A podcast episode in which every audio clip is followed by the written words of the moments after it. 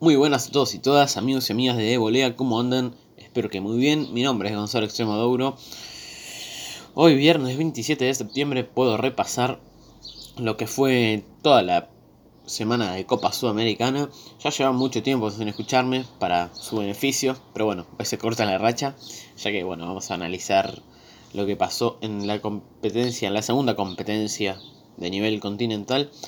No estuvimos haciendo previa ni post partido ni nada porque creemos que, al igual que la Europa League, es como al ser de segundo rango no tiene mucha repercusión. Así que bueno, ahora sabiendo que clasificó un equipo, va, que clasificaron los dos equipos a la final, es como que ahora sí tiene un poquito más de sentido y va a ser mucho más importante ese partido y mucho más visto seguramente en la tele. Así que bueno, Vamos a analizar brevemente el encuentro de ida de cada llave, que es lo menos importante, y darle un poquito más de análisis al encuentro de vuelta. Pero vamos a ir analizando llave por llave. Colón recibía el jueves 19 de septiembre a Atlético Mineiro. Empezó perdiendo con gol de Jimmy Chará, el colombiano muy bueno, a los 36 minutos. Cuestión, lo dio vuelta el Sabalero en el minuto 52 con goles de el colombiano también, Morelo. Y cuando no, el Pulguita Rodríguez en el minuto 86 metía el 2-1 que le daba un poquito de ventaja al equipo dirigido por Pablo Lavallén para ir a Brasil a una cancha jodida como es el Mineirao. Y de hecho así lo fue, porque ayer jueves jugaron este respectivo encuentro. Empezó ganando el equipo brasilero con gol de Di Santo el ex selección argentina, eh, Bremen, Wigan de Inglaterra, entre otros, Chelsea también. Metió el 1 0 que lo mandó al entretiempo clasificándose al conjunto brasileño que eh, en el minuto 50, en el minuto 5 del segundo tiempo, de nuevo el colombiano Chará, el golazo que hace, va a ver, es un muy buen pase y él define muy bien para poner un 2 a 0 que lo desahuciaba totalmente al equipo argentino. Pero la verdad que el equipo local mostró un montón de fisuras, de... Básicamente mostró un montón de miedo para mí. Y eso posibilitó que Colón se venga un poco más arriba. Erró alguna que otra chance el conjunto de Brasil, pero cuando erras en el otro arco, en tu propio te meten un gol porque en el minuto 80 hacen un penal ridículo. La verdad que era totalmente cobrable, no sé qué pensaron los jugadores de Brasil. Así que bueno, fue una falta clarísima sobre Wilson Morelo, el colombiano que juega en Colón, para que el Pulguita Rodríguez, con una gran jerarquía, meta el 2 a 1. Que bueno, iba perdiendo Colón en el partido, pero por lo menos le llevaba los penales. Terminó yendo a la definición por penales. 2 a 1, ganó el Mineiro. Iban a lanzar desde el punto penal.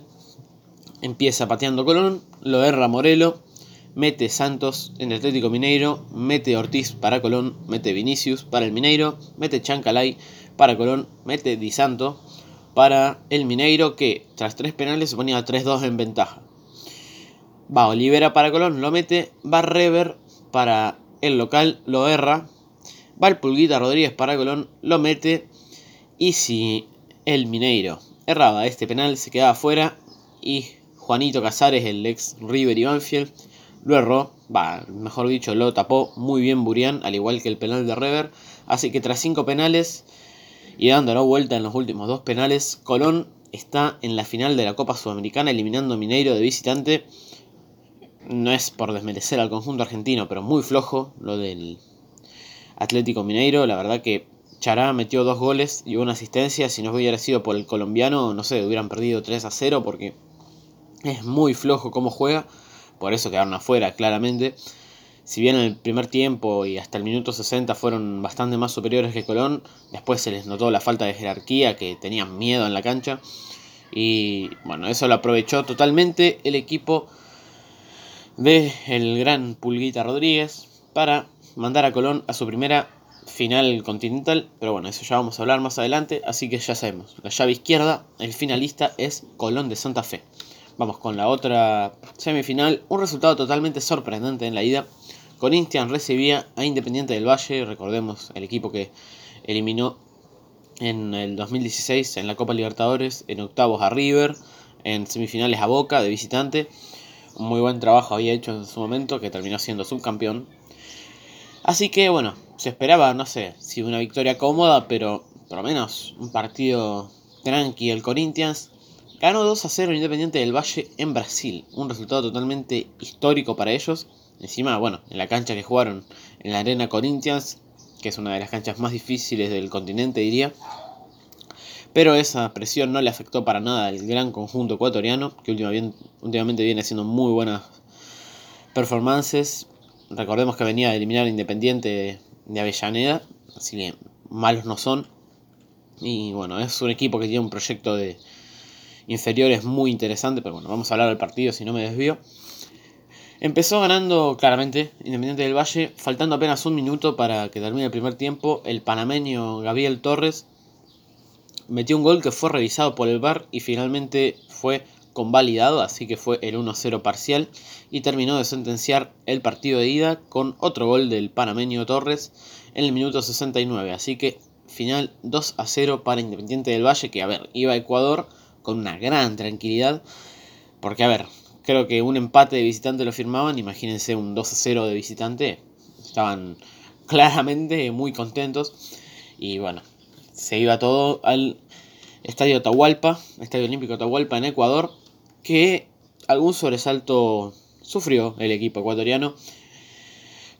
Surgió un percance defensivo que posibilitó a Mauro Boselli, el ex Boca Estudiantes, bueno, yo imagino que lo conocen todos, de 34 años, el argentino, metió el 1-0 parcial para que por lo menos Corinthians trate de meter el segundo y aspirar a unos penales. En el minuto 68, John Sánchez mete el 1 a 1, que parecía que ya encarrilaba un poco todo, como siempre sufriendo este equipo de Ecuador, porque el minuto 87, bueno, en el minuto 86 provocan un penal, que el minuto 87 Clayson, que había entrado del banco, meta el 2 a 1 faltando 3 minutos más el descuento. Así que esto dejaba en la posición de que si Corinthians metía un gol más, clasificaba a la final de la Sudamericana. Independiente del Valle la iba a pechear básicamente porque habiendo ganado 2-0 de visitante, perder 3-1 de local y quedar afuera, me parece muy PSG y bastante pecho frío sería. Pero ya el Corinthians claramente tuvo que ir todo al ataque para tratar de buscar lo que fuera ese tercer gol que les dé la clasificación y eso obviamente les trajo lo suyo porque Alejandro Cabeza, que había salido en el segundo tiempo para Independiente del Valle, en el minuto 91, tras una buena contra, mete un gol que creo que se lo come un poco Casio, pero bueno, ya estaba defendiendo mano a mano, así que totalmente lógico que haya fisuras en la defensa y bueno, que para mí el arquero brasileño no respondió muy bien. Ese fue el 2 a 2 que ya faltando apenas 4 minutos le dio toda la tranquilidad que necesitaba al equipo ecuatoriano que va a estar jugando la final de la Sudamericana. Impactante la verdad porque uno veía Colón Atlético Mineiro y Corinthians Independiente del Valle, pensaba que la final iba a ser Atlético Mineiro Corinthians por jerarquía, por presupuesto y por inercia básicamente. Pero el fútbol te da sorpresas. Y bueno, la final claramente no estaba en, no estaba en los papeles de nadie el 9 de noviembre en el Estadio General Pablo Rojas de Asunción, Colón de Santa Fe va a estar jugando contra Independiente del Valle en Paraguay. Seguramente un horario tipo 5 de la tarde, 6 de la tarde, pero falta por confirmarse la hora. Así que bueno, aclarar que ahora me podría poner a contar un montón de cosas de Colón, Independiente del Valle, cómo llegan a la final, ta ta ta, pero vamos a hacer la debida previa en su momento que falta como un mes y medio, así que falta bastante. Vamos a hablar un montón de... Va, un montón. Por lo menos resumir cómo llega cada club a la final. Básicamente lo más interesante es que ninguno ganó ningún título en el profesionalismo, así que tienen la chance inmejorable, o a lo mejor sí ganaron, pero títulos de ascenso. Yo me refiero a títulos de primera división, tanto de Ecuador como de Argentina para los respectivos equipos, y ninguno de los dos ganó un título continental. Así que van a tener la gran chance de llevarse la gloria en Paraguay, sábado 9 de noviembre. Vamos a estar analizando la previa en su debida fecha. Así que nada, esto es un poco todo. Espero que no les haya sentado mal escucharme. Un abrazo, un buen fin de semana para todos y todas y hasta pronto. Chau chau.